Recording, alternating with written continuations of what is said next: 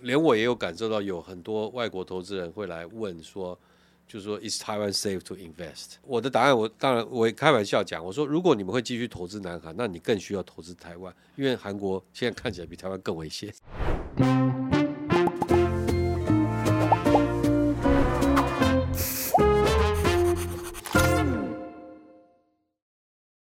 是范吉北，嗨，我是路易莎莎。欢迎收看《匪夷所思好，那今天进行的是阿姨想知道嘛？哈，嗯那我们今天邀来的是那个经贸专家，就是李纯。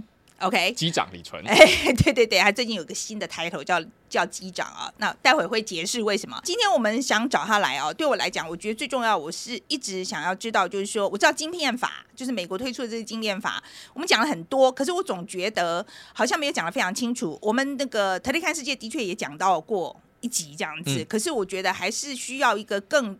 更仔细一点的啊，把它讲得更清楚一点，还要包括美国的晶片出口管制这个部分啊，嗯我觉得也需要像李纯这样一个专家来跟我们再讲的清楚一点，然后对我们台湾的影响到底是什么。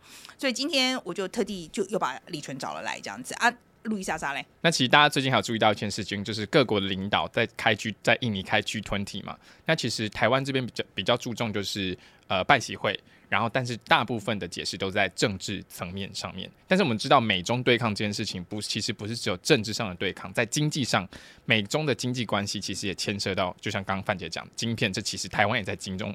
之中扮演一个角色，那我想知道说，从李纯的角度来看，在经贸上，这个 G 团体跟拜习会能传达出什么样的讯息？在经济上有什么样的解析？啊，既然把他叫来了呢，我讲顺便就问问看川普。他因为说宣布要竞选了嘛，啊，那也让这个李纯分析一下，就是川普再上来的话，他的这个抗中是不是，然后跟这个拜登的这个政策啊，是做个比较这样子。好，来我们看看这个李纯怎么讲的。好嘞，李纯，这个听说你最近自己出了 podcast，那对啊，好辛苦。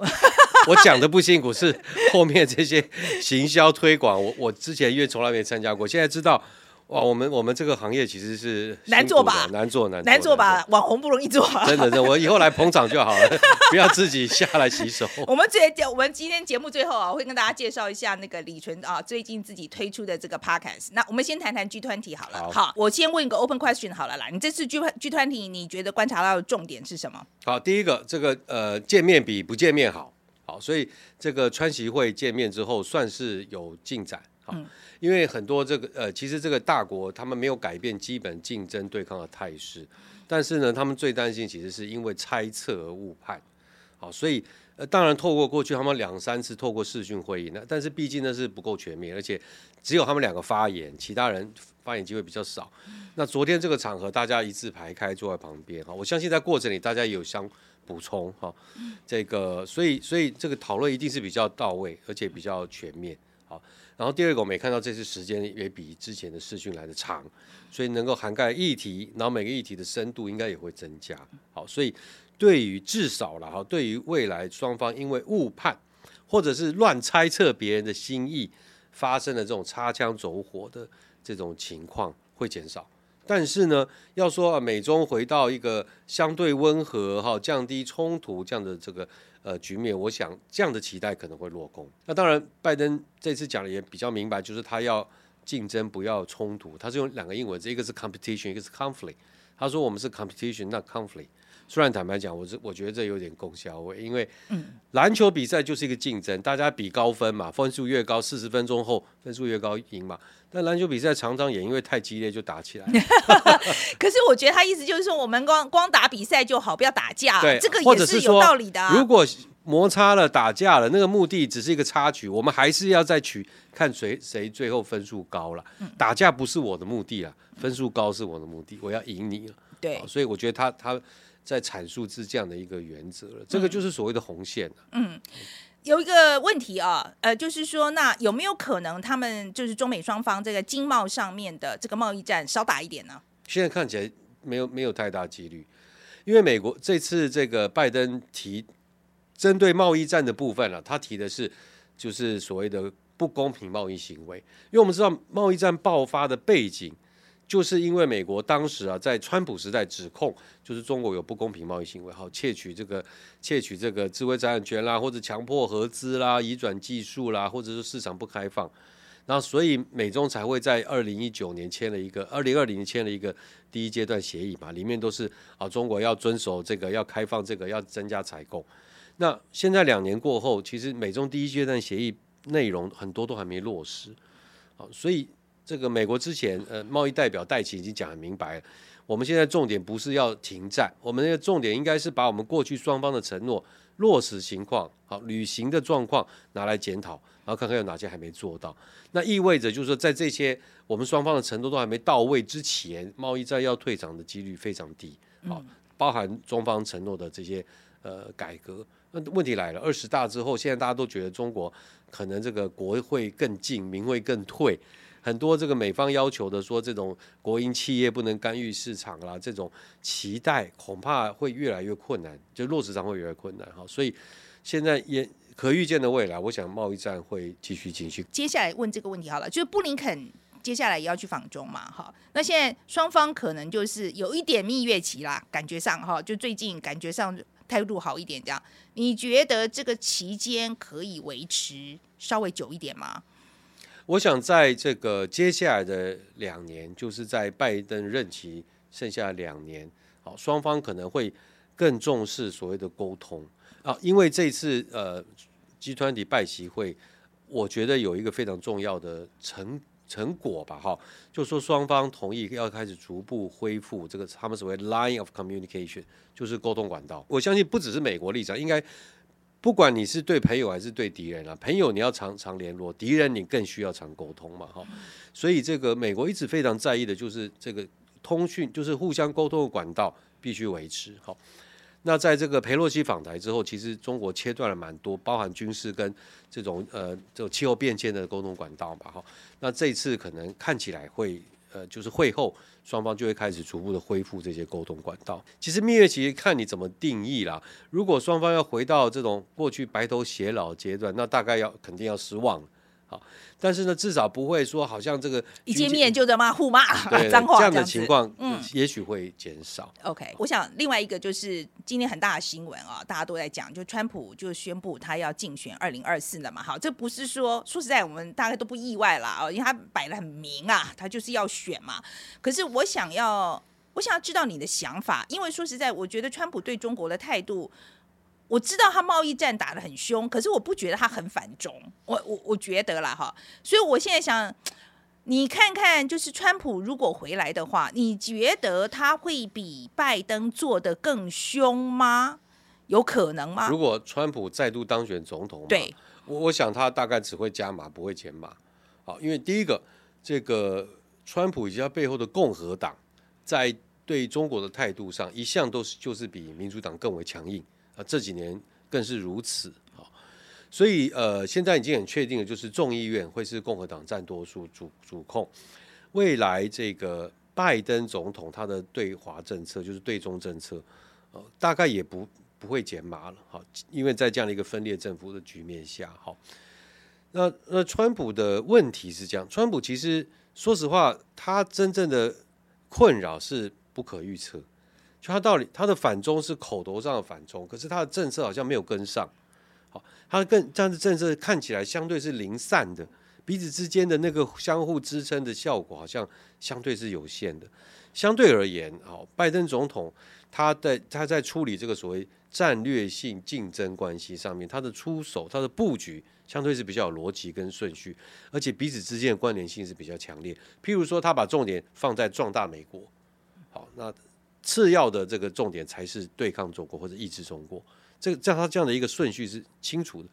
可是说实话，在呃川普的四年里面，这个顺序是非常非常模糊的。你到底是要打敌人优先，还是要广积粮优先？说实话不清楚。好，所以我觉得从美国的长期利益角度来看的话，呃，川普当选总统未必对美国是好事。虽然他在言语上的抗中可能会比现在拜登更为激烈。但是实际上，到底最终美国可不可以取得这个领导地位，或者说胜利，其实是反而变成变数增加了。刚刚讲到，就是说美国的长期利益来讲嘛，哈，川普的做法未必是最好的。但是我现在想问的是，对台湾来讲呢？对台湾来讲，我们反而需要的是一个有秩序、有逻辑，而且是合理的一个呃对抗或是抑制中国崛起的力量。我们要台湾应该要追求，就是我们不是单独的面对中国，台湾应该要寻求的是一个更更有协调的、有计划、有步骤的来让中国好接受一些秩序，或是接受一些规则，而这些规则跟秩序是会提升台湾的安全性。从这个角度讲，我们我们不需要口水战，我们也不需要那些言辞上面的这个骂来骂去。OK，那个只是一天的兴奋而已，开心完就就没有了。那可是我们需要的是一个，就是我刚才讲更有计划的、更全面性的一个一个对抗中国。那现在拜登总统所做这个方向，其实是非常符合台湾的利益的。拜登现在所做的方向，反而比较容易获得各国的支持。好，所以他比较能够持续。今天就算换了，不是一个就下一个总统，不是呃拜登，但是美国其实一路走来都是很在意这个所谓 strategic consistency，叫做战略的一致性了哈。所以如果美国的呃，这个政府可以维持这样子的一个很有秩序来抑制或是对抗中国的一个框架。那在这个架构下面有各种的结盟，有壮大自己，然后有新秩序的形成，反而对台湾的安全才是最有帮助的一个方向。是。符合台湾利益的。我们刚刚讲到拜登总统是比较呃有秩序的哈，就是有逻辑的啊，在做抗中这件事情这样子。那其中一个就是我今天最想讲的，就是这个晶片法。对，好，这个晶片法这个东西，呃，我觉得我们晶片法讲了很多，但是我觉得大家好像对于晶片法还不是很清楚，所以请请专家来跟我们讲一下晶片法到底在干嘛。好，我我们对没有错，我觉得我也有这样的一个呃感觉哈。呃，台湾很有趣的，大家都发现现在越来越多半导体专家，这样这是好事了哈，因为这么重要行业，大家多了解一点它的好跟呃问题所在。好，这个美国晶片法现在这个受到各种热烈的讨论啊，可是其实它它的整个结构其实有点复杂。第一，第一个这个法的名称叫做 Chip，C H I P S，好，直翻叫做晶片法，可实际上它的意思就是要它的全名叫做创造经济诱因来这个刺激美国晶片产业。所以我们可以看出来，这个法的本身，它就是要来透过预算的编列，好，要来重建美国的晶片的领导地位，包含了生产跟研发。好，第二个，这个法分成实际上分成两个部分，它英文叫 Division A，还有 Division B。好，那我们现在常常在讲的，说美国有编了三百九十亿美金要来补助、补贴这个回流美国投资生产晶片的这个三百九十亿，其实是来自第一 A 的部分，就 Division A 而已。Division A 一共有五百二十亿美金的预算。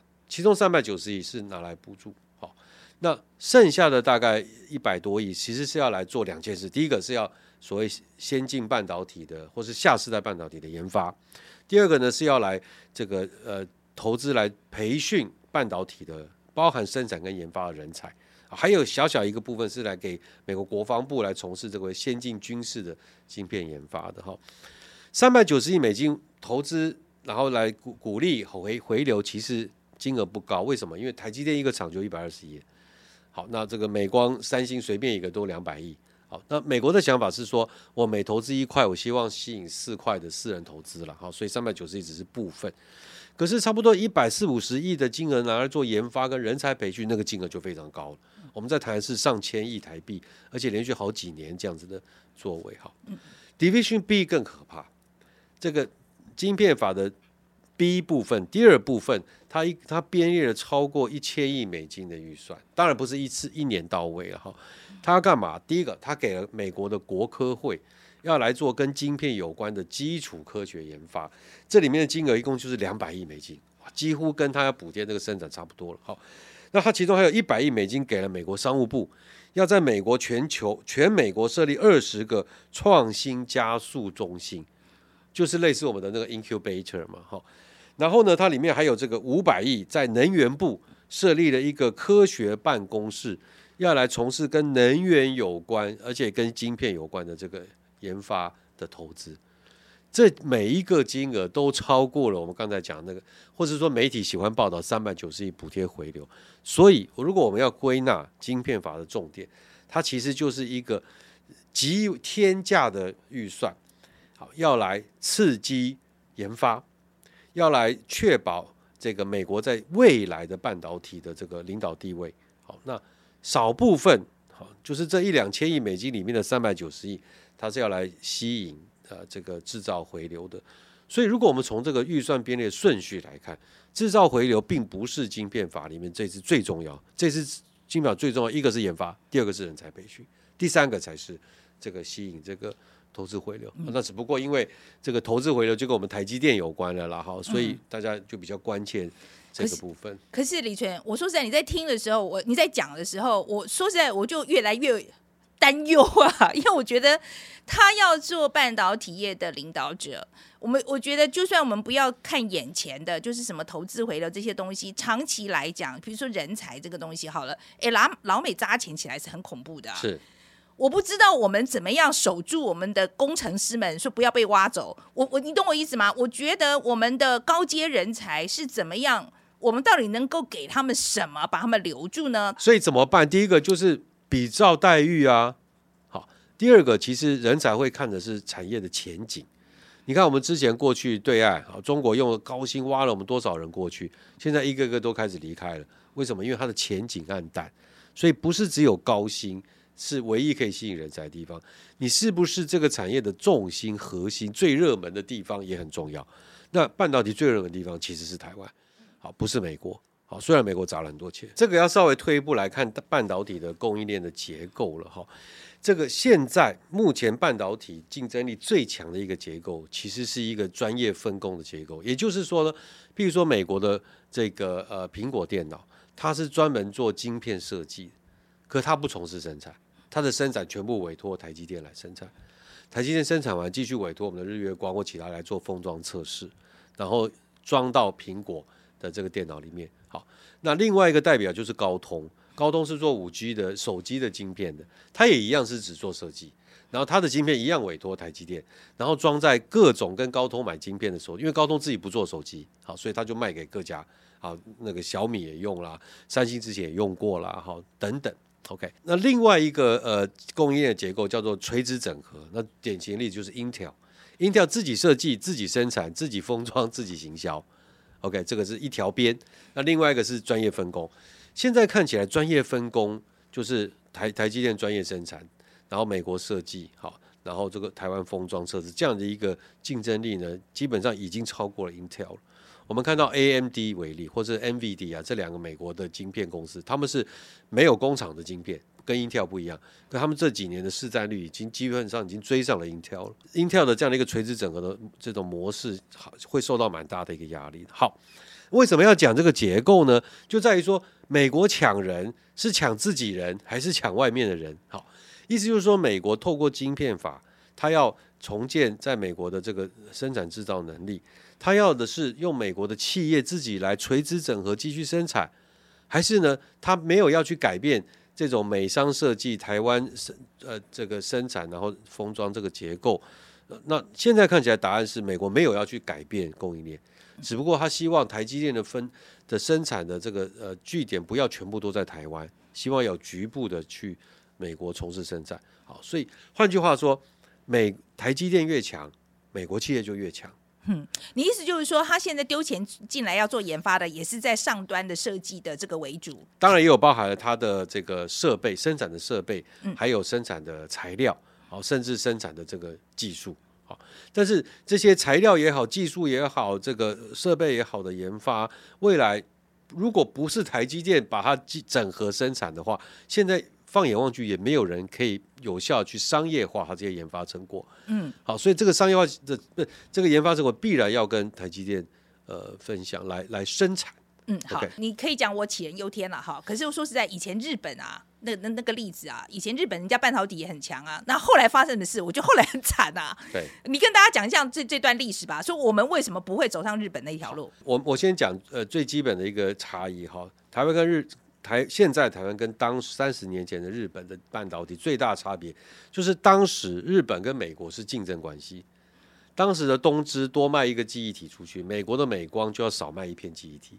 同理，当时的日本要组一个超级大的晶片联盟，那 Intel 那时候就这个非常压力非常大，一直在游说，因为他们彼此是互相竞争的。OK，但是我们从刚才解释的这个目前供应来看，台湾是美国的队员。我们是 team member，好，台积电越强，美商就越强，所以我们的利益是一致的。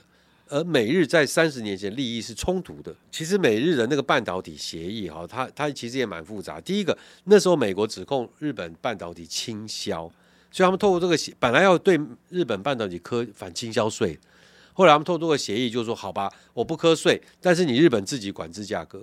好所以这个是协议的一部分，而且而且这个部分协议五年后就落日了。可是说实话，日本真的被打败，不是这个协议，其实是台韩、台湾跟韩国崛起。那为什么台湾、韩国崛起可以打败日本呢？其实关键在日本当时的半导体，其实靠的是品质跟规模，规模经济，所以压低价格。它其实是从事的是价格竞争，真正的技术那时候还是在美国手里。那后来呢，我们出现了品质更好、价格更低的台湾跟韩国。那当然，日本就开始一路的衰败下去。好，所以这个我可以说，其实是应该讲讲产业切入点的决策的问题，不全然是美日签这个协议的问题。台湾现在没完全没有日本这个问题，因为我们刚刚强调，我们的半导体利益跟美国是完全一致的。我们好，美国就好；美国好，台湾就好。我们没有竞争关系，所以对美国来说，他要说什么脱台哈，什么去台化。是毫无意义的，因为它去台化就等于要打压自己的 AMD，打压自己的苹果电脑。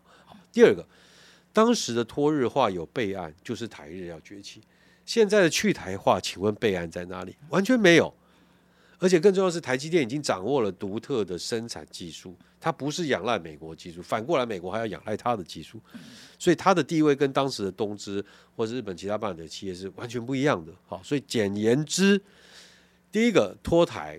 好，完全不符合美国利益。第二个，脱台也没有备案可以来来替上来来取代呃台湾。好，所以这个这个是一个我觉得有点张冠李戴的，用一个过去历史的事件类似名称一样了，半导体套到台湾现在情境，然后就就有一个好像想象出来一个担忧。好，所以我觉得脱台这个部分担忧其实是多虑了。好，但是我觉得另外一个问题就是说。的确，现在这么多的高阶晶片都是在台湾制造，这个东西其实真的蛮危险的。是，我是说真的，真的蛮危险。我今天在美国人来看的话，我真的觉得这是全部压我的鸡蛋，全部压在一笼，我觉得很危险啊。我举个数字来看有多危险。现在大家用晶片把把它跟这个石油放在一起比较，说都是最重要原物料，对不对？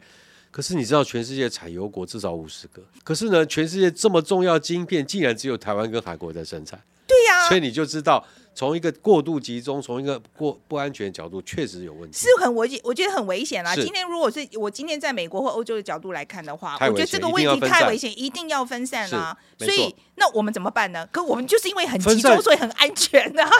分散没有什么不好。啊其实美国不是笨蛋，美国知道不可能大规模商业化的生产，所以美国现在要台积电只是五纳米，好或者以下，对那。我们要知道，五纳米以下占整个晶片的市占率，可能就是十、十五而已。事实上，还有八十五 percent 成熟制程，美国没有要回流，继续在台湾生产。OK，那为什么是先进制程？因为先进制程对于我们未来这种科技突破，譬如说量子运算，或者是这个军事用途是有帮助的。所以你看，它是一鱼多吃，它是一个安全备援的概念。好，它要少部分的回到美国生产，这个部分呢的生产的这个高阶晶片是有多用途的。今天呢，我就算呃 iPhone 可以继续从台湾进口晶片，但是我非但可以从这个从这个厂里面生产出来，所以它是小少量，然后局部，因为美国成本太高了，他知道，所以它是一个选择性局部的一个呃回流。那从台湾角度，of course 配合服务客户，嗯，好，那。欧盟说要我们去投资，他也有怕，哦，可可以没问题，但是核心还是在台湾，而且实际上也是如此。我们看到台积电的那个投资计划，十一未来三到五年，十一个厂会放到台湾，两个厂在美国，十一 versus two，你就可以看出来，其实核心重点还是在台湾了。好，那可是这里就又有一个我们左交常常在讲的问题，我们路易莎莎就是这一型的啊。我就是说，他们他们常常会在讲，就是说，那我们为什么就是这样子，财富很不平均呢？我们现在变成所有的资源都扎在台积电身上啊，那这个什么呃，他们薪水那么高，那我们其他的这个百分之什么八十五，我们都是在服务业啊什么的，都分不到这杯羹，这样子。没错。你对于这个说法，你怎么回应？呃，第一个，这个说法确实是成立的。那对台湾来说，我们我们你。完全可以透露在台湾嘛，就是一个台积电啊，吸引了所有的目光跟资源。可是其实之前有一个统计，台湾的半导体业加上周边加起来，全部就业人数差不多十三到十五万，核心啦。当然你说周边运输什么都还不算进来，核心好，所以当然有这个分布不均好。可是解决分布不均问题，不是去打压那个金鸡母，而是你要去创造出下一个台积电来啊，这个才是关键了。好，所以呃，让台积电能够有好的条件啊，把继续的维持我们的领导地位，是不应该受到任何质疑的。这个跟分布不均没有关系。你打压台积电，只是大家变更差，好，不是解法。好，我们的我们要解法，其实大家变得更好。好，所以我们应该要追求，就是每一个行业都要有类似台积电这种领导地位的企业出来。好，我想解法。我刚才要强调，解法不是去打压台积电，反而是我们让每各行各业都有一个至少一个小迷你的台积电出来，嗯，好，可能会让大家感受就会更平衡一点。呀呀，我觉得这有道理的啦，哈。那我其实看台积电，我自己也觉得，其实他们高兴一点，我其实也不在乎。说实在，我一直都有觉得在付保护费的 那种心态，所以我觉得基本上我有一点这个这个想法这样。不过我有看到，就是说《经济学人》哈有一篇文章就在讲说。他说这个法案呐，就是讲美国这个晶片法哈，他是在走保护主义啊。那他他他认为是让美国企业受害之外呢，他觉得欧洲也是类似的补助，他是觉得是无效竞争。你觉得这个批评有没有道理？呃，我觉得这个批评从经济学人一贯的立场来说是有道理，可是从从我所观察现在世界的一个动向，然后从我们刚才讲这些晶片法内容来看，我觉得这个批评有点过时了。所以它反映出，就是说，《经济学人》这个杂志还是很权威，它的数据还是非常完扎实，然后文逻辑非常紧密，然后这个用字遣词非常高级。我每次看完都要查单字哈，但是它有一些思维，坦白讲有点落后了，有点没有跟上时代。他还在太强调全球化、太自由主义这个东西是有问题的。OK，嗯，自由主义强调或者说全球化强调，就是说决策交给市场，政府要做的是把所有不公平的、歧视的障碍把它消除掉。好，譬如说插座有三种类型，我们想办法把它弄成一个，然后大家用一个插座来开始竞争，好，那发挥所谓比较优势。好，但其实我们运作至少战后到现在七八十年运作，我们发现确实第一个，有些国家真的没有任何比较优势。台湾有超多比较优势，虽然我们没有天然资源，但是我们的人、我们的科技，对不对？我们这个敬业又专业的这种特质，哈，那可是真的有很多国家。没有什么比较优势，那他们在这个这这样的一个格局上，其实受到很大影响。第二个，连美国都觉得它的比较优势丧失了，因为发生疫情的时候，他发现他空有全世界最多的新药的专利，但是他没有原料药可以生产这些药，好，所以他有那么多专利有什么用啊？口罩他不会做，好，所以这个我想经过这些疫情。就是这种世界整个大变动之后，大家比较在意的就是说我有没有至少有一些最低度的一个安全保障的供应。那这个也晶片也是同样的道理，所以所以我们在谈的是一个叫最低度安全保障供应，而不是要消灭竞争对手，由我来做生产全世界晶片，由我来生产全世界口罩，不是这样子。好，第二个。美国现在欧盟也一样，他们吸引回流其实是吸引各国的企业去投资，它不是在扶植美国企业，或是不是在扶植欧洲企业，它其实还是一个开放给全世界用比较优势来替自己生产的一个概念。只不过他希望这个生产的物理地点 （physical location） 希望落在我的境内，因为它才能够满足我们叫做面对动乱、天灾人祸的叫最低度的安全供应嘛。所以从这个角度看，我觉得是有一定的合理性跟逻辑的，而且你不能把它称为保护主义，因为传统的保护主义，美国应该是花大钱让 Intel 变成世界龙头，应该让美光取代三星，好，然后全世界都要臣服于它。跟美国现在做法不是，他邀请台积电，邀请三星，欢迎所所有人来，呃，世界先进也也宣布在美国投资了哈，所以他他是开放，让希望大家来投资。而不是去扶持自己的企业，所以我想他用“保护主义”这个字太强烈了。好，然后第二个，他他想象希望回归到那个过去的世界，其实，在疫情、在俄乌战争之后，根本就已经没有办法实现了。就是说，有一个诶很有名的专家古月涵，您知道吧？OK，好，他就说，他说这个美国法案会打到这个布局。中国很深的这个三星，但是台湾反而会因为这个尖端制成留在国内而受益啊！可是大家都笑说古月涵是反指标啊。他说如果来看营收来看的话，台积电先进制程占营收了一半，不能卖给中国，其实损失不小。所以哪一个说法到底是对的？我其实是支持跟同意古月涵的观察的。好，那古月涵这样的观察有几个呃背景。第一个，为什么他说韩国受害比较深呢？因为美国晶片法刚才谈到三百九十亿吸引回投资回流的补助里面有设了一个条件，就是呢申请补助的厂商在未来十要承诺未来十年内不会在中国继续扩大二十八纳米以下的这个生产的投资。三星在呃西安的这个记忆体厂呢，已经用到十纳米的科技了，而且呢，它在二零一四年才刚刚承诺大概接近七十亿美金的一个高非常高额的一个投资案。好，所以美国这样的一个限制，就意味着这个三星未来在西安的这个厂就没有办法不能再扩大升级了。台积电为什么相对比较不会受影响？因为台积电目前在中国最先进制程是十六纳米。说实话也会被稍微牵涉到，但是它并不是它全部的业务的这个主要的部分。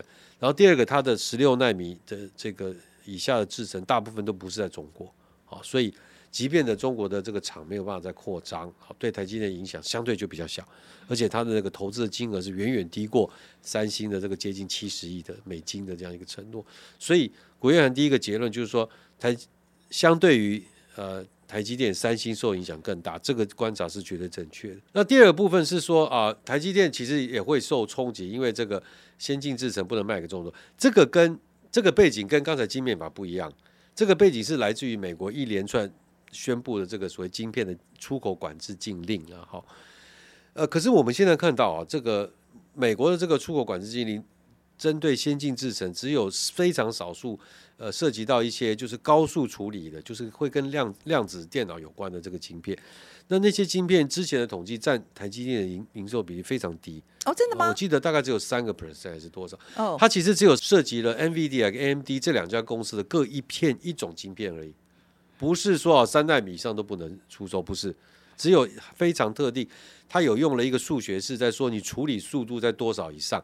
那那个对应过去只有美国 AMD 跟 NVIDIA 这两家公司有生产，而这两个其实是专业型的晶片，不是广泛商业用的晶片啊，所以它的它的比例比重本来就低，那它占台积电这个营收其实非常低啊。如果我记得大概就是三到五个 percent 而已。总而言之，诶，台积电的先进制程受影响程度非常非常低，所以结论没有改。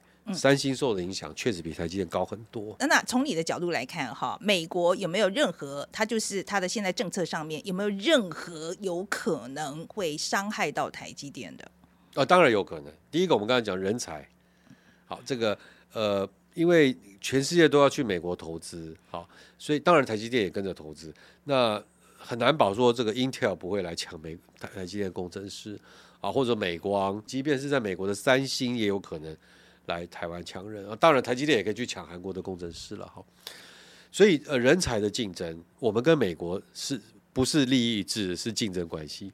好，所以就这个部分，当然可能就潜在会有竞争。所以钱要给他加到够这样子，是没有错。嗯，或者说要要喊话，要亲情，要各种条件。对了，就是这个时候没办法了，这个也也就是什么什么什么都要用上了，这个是没法子。这个当然，我还是觉得保持那个领领导地位，就很多人愿意去台积电，是因为它是世界龙头。像未来也是，即便美国有晶片法，也没有改变台积电龙头的地位，这是也是很大很大的诱因，因为它有前景。好，那这个呃第二个部分，当然就是我们比较担心的是这个呃先进制程，应该是说下世代半导体材料跟生产技术的研发，美国会不会公平的分，就是商业化分分享给大家，还是他会留一手给美国的企业？那目前为止没有出现这个迹象，说他会偏好。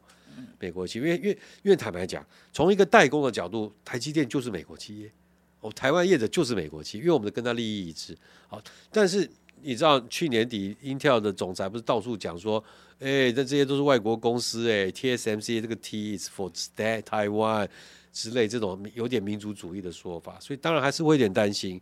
他会不会在那边游说，到处咬耳朵，好，希望获得比较多的这个呃结果成果了，好，所以我们要确保就是在技未来的新时代的这些技术的这个分享上面，我们应该现在就要参与，那未来要公平的能够能够获得这些技术的移转，或其他的这种授权了。我最近一直在想，就是说我们台湾必须要加强备战，尤其是是在这个就是。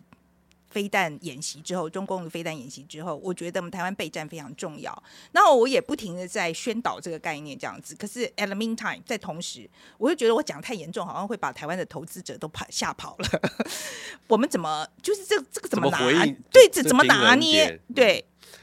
呃，确实最近呃，连我也有感受到，有很多外国投资人会来问说，就是说，Is Taiwan safe to invest？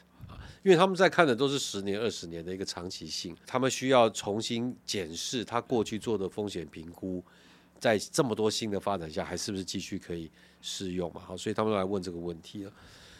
我的答案，我当然我开玩笑讲，我说如果你们会继续投资南韩，那你更需要投资台湾，因为韩国现在看起来比台湾更危险。是啊，我觉得是啊，看起来他的飞机在那边，两边战机那边对来对去了。那第二个是台湾的备战，不代表那个军事冲突的几率升高，因为说实话，现在看起来，呃，美国也好，中国也好，台湾也好，其实我们现在最重要的呃关键其实是 buy time，是买时间。美国要买时间调整它的军力，美国要买时间壮大它自己的经济跟科技，中国要买时间，好从现代化的军队，然后也是确保它的经济的发展。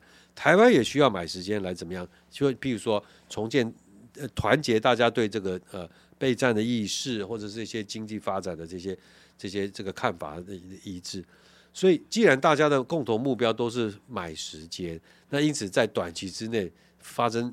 真大规模军事冲突几率非常非常低。那第二个就是说，这个现在发生军事冲突其实不符合中国利益，很明显哈。我们来想象，如果一旦开战，中国赢了，好，台湾拿下来；中国输了呢，共产党下台，这两个很不平衡呐。OK，所以所以从这个北京的角度，当然我们就担心说他会不会做不理智的决定。是啊，我觉得那普京那人疯了，我觉得现在越看越疯。所以我为什么理解，就美为什么拜登？最近几次讲越越越来越明白，任何武力改变现状，我们美国一定会出兵。他其实在告诉北京，不要做不理性的决定，你的决定一定会招惹到我对你的这个呃武力的这个反制。好，就是要确不是真的要攻击中国，是要叫中国不要去犯那个普京的错误。第三个，我想台湾能做的就是我们不会去挑衅嘛。其实我发现大家都讲类似的话，包含蔡总，他他他在谈的一个名词就是叫做 strategic patience。叫做这个战略的这个耐性，嗯，好，所以我们不挑衅，对不对？我们虽然不不不退缩，但是我们不挑衅，我们也不会去想要去改变什么现状。那这个美在这次拜习会之后，我觉得美国政策也变清楚，就是说我会跟你竞争，但是不是抗，我们是 competition，但是不是 conflict，擦枪走火那不算，那不是我主要目的。所以美国也无意主动的去用，譬如说军事上冲突。好，所以总而言之，三个利害关系人，大家都没有这个。兴趣做这件事情，也没有诱因做这个事情。那如果你还是担心说有今天习近平起来发疯开战，然后不来投资，那我也没办法。好，我觉得今天有关半导体，我们讲的差不多了。我们讲一下你的 podcast 好了。好，来，这个 podcast 叫什么？我这个 podcast 名称叫做李纯的经贸航班。哦，李纯的经贸航班。不会，我不是一直建议你说可以叫做那个什么盖棉被群来聊天吗？那个他们说可能会被猎人限制级那个。订阅户会减少。好了好了好 了，也可以了，也可以了。所以我就是机长，我还录了一段，就是像在飞机上广播的这个 这个这个开场白。哈，我一共有十集，每一集大概二十几分钟。那我把它分成三个部分。哈，第一个部分我叫做经贸蹲马步。我第一个部分蹲马步是先告诉大家说，现在拉住大家那个基本秩序是什么。好，第二个部分就我谈的就是我说叫挑衅，或者说这个未来式的话题。我在谈就是说，哎，这个秩序现在有点分崩离析，确实哈。那原因是什么？啊，包含了美中为什么会进入一个战略对抗的关系，然后这个这个半岛为什么全球化走不下去，世界不再是平的。那第三个部分当然谈说，那这样子一个世界变成四分为一分为四，好，那到那到处都有障碍的这样的一个世界，然后对台湾有什么影响？当然举例会举到半导体，然后供应链的改革。然后台湾面对哪些挑战？但是我为什么觉得台湾是可以走出呃新的方向？好，那那大概是这三个部分。所以有些部分是比较我们讲就是要基本功啊。那可是大概有一三分之二的部分谈的是更是跟时事有关的这个发展。其实目的很简单，就是因为现在媒体的报道其实都比较片段，而且都很局部啊，甚至还有一些立场。那我是想说，提供算是一个背景的。讨论让大家去解读、理解这些发生的这些时事的情，这些它原因是什么？它可能会想要达到什么目的？那那大家在解读这些实事的时候，可以更更精准一点，好，或者说更更能够接近真实的情况。嗯，很有趣啊！我说实在真的很有趣吗？真的很有我会有，我觉得我刚介绍完都想说，真会有人 no no no no，我我觉得会有趣，我自己都会觉得，呃，我很想要知道，比如说台湾的这个将来在哪里。好，那我觉得经贸是非常重要的一块。那我觉得很多时候我们在讲到就是被逼，尤其是面对中国的威胁的时候，我们到底有没有什么路可以走？我其其实我觉得这个这个我听了以后，我我相信你说的话会让我比较安心。真的，哎，哎、呃，我觉得我觉得会比较安心，所以推荐大家，哎啊，如果要听的话，要去哪里听？哦，呃，我这次是跟静文学的静好听合作，静好听好像有个 A P P，OK，大家可以去下载那个静好听的 A P P，OK 就会看到这个十一月二十五号上架。OK，好，十一月二十五号啊，大家那个 不是叫做 盖棉被准聊天，叫盖做什么？棉哎，对，叫做李纯的经贸航班，？OK，好，那今天非常谢谢李纯，谢谢。我们最后都一定要讲一下 take away 嘛。对那今天我先讲好了啦。好啊我觉得我今天最重要的 take away 是我的确把呃，就我长久来一个问题，就是说像美国啊、欧洲，他们现在都要大力发展半导体业的这件事情，对台湾能不能造成威胁这件事情，我觉得李纯讲的非常的清楚。尤其是比如说跟日本的那个例子啊，就是非常确定说我们台湾是在这个整个产业链里面，其实跟美国的关系啊，就是美国好，我们也好，所以说它其实在。呃，就是整个这个发展上来讲，其实不用太担心美国会把我们怎么样这样子哈。我觉得这件事情，我觉得李纯有讲的非常的清楚。那另外一个是，呃，的确，我觉得李纯也没有避讳，就是美国的这个发展这个半导体业，或者它这个出口管制这些这些手段，呃，对台湾可能或是对台积电可能造成的影响，我觉得也是这一次我就搞清楚了。嗯那我其实要蛮感谢范姐帮我问了一个上次其实我们在讨论的时候的议题，就是台积电发展的半导体业发展的这么好，会不会增加台湾的就是财富不均这件事情？我觉得他给了一个很好的答案。那我要先声明，上次那个那种左教的问题其实是演出来的，但就是我觉得很重明明姐也是蛮左的吧？Anyway，好了，好，但我觉得很重要的是，就是你不能因为台积电发展的很好，然后其他产业没有发展，没有跟上这个脚步，你就说台积电考得太好了，所以他要你要打压它，这其实是不对的。政府当然有他可以做的事情，但绝对不是叫台积电说，因为你发展的太好了，所以你光台光彩抢过别人，所以我们要打压你，这就变成某个国家发生的共同富裕。嗯那其实每个产业都应该要找自己的特色，我觉得这是我今天最大的 take away。我觉得他讲的这个部分非常说服的。哦对啊，我也是觉得啦，你就是你不能说今天为了要大家这个财富平均嘛，就把你的金鸡母，而且我们现在其实只有一只金鸡母，那是经济自杀啦，那蒙对啊，我真的觉得，所以我觉得的确啦，就像李纯讲的，我觉得非常重要的是，我们要赶快生另外一只金鸡母出来。今天最后呢，还是欢迎大家来给我们留言哈，呃跟我们讲一下啊，你对于李纯今天讲这个半导体啊，你有什么看法？然后呃，要帮我们按赞。分享出去，按赞订阅分享抖内。对抖内，然后呢，诶，有空的话，有空的话再去听听李纯的 登机，OK，记得登机李纯的金号码航班，谢谢大家，拜拜。